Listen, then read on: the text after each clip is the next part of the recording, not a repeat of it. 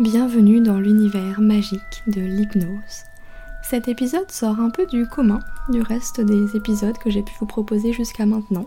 J'avais simplement envie de quelque chose de léger et de vous embarquer avec moi dans cet univers fascinant et magique qu'est l'hypnose.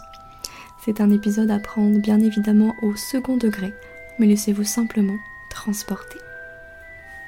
Bienvenue cher Moldu dans l'univers de l'hypnose. J'avais envie de vous raconter mon parcours et mon approche par rapport à cet outil mystérieux qu'est l'hypnose.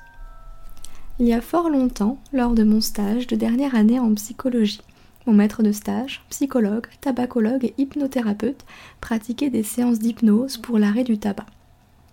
Je n'ai jamais pu assister à l'une de ces séances et en même temps j'y étais indifférente. Ce n'est que quelques années plus tard que je me suis retrouvée en spectacle de Mesmer, totalement fascinée par l'hypnose.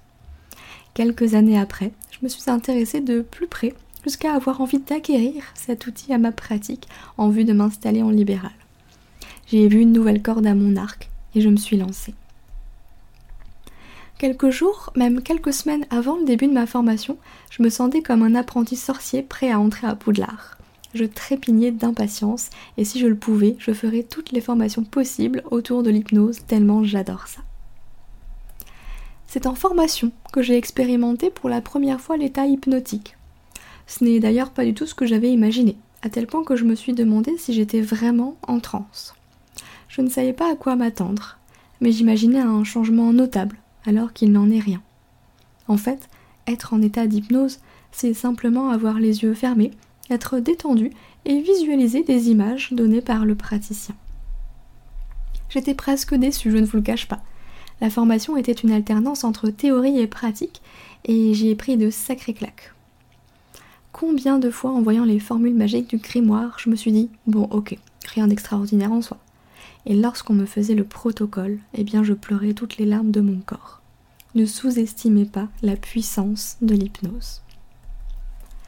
Quand on me demande quelles sont les limites de l'hypnose, j'ai envie de vous répondre qu'il n'y en a pas, à part bien sûr les lois de la physique. Non, je ne pourrais pas vous faire voler sur un balai. En tout cas, vous n'en ressortirez pas vivant. Désolé.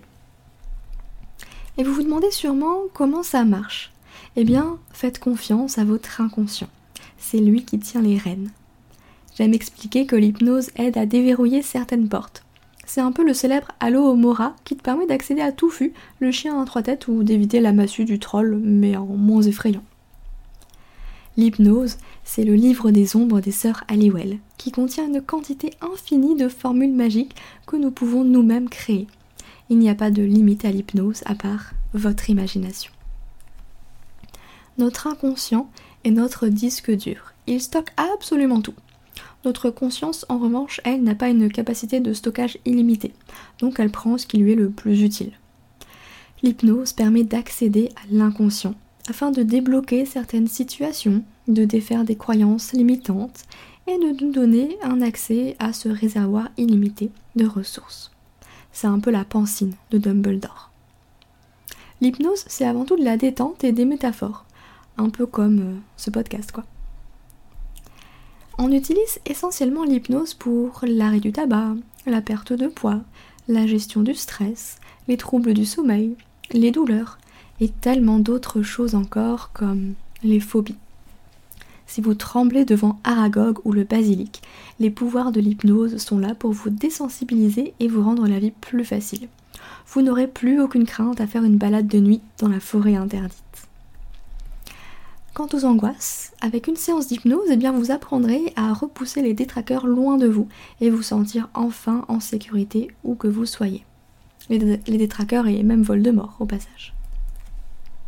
En ce qui concerne la confiance en soi, eh bien parce que nous avons tous un Dobby qui sommeille en nous, l'hypnose nous permettra de le libérer de votre emprise inconsciente et vous offrira le plus beau des cadeaux, la bienveillance et la liberté de vous foutre la paix. C'est-à-dire euh, une chaussette quoi. J'espère que cette plongée dans l'univers magique de l'hypnose combinée à Harry Potter vous aura plu. En tout cas, je serai ravie d'avoir vos retours d'expérience quant à cet outil magique qui est absolument incroyable.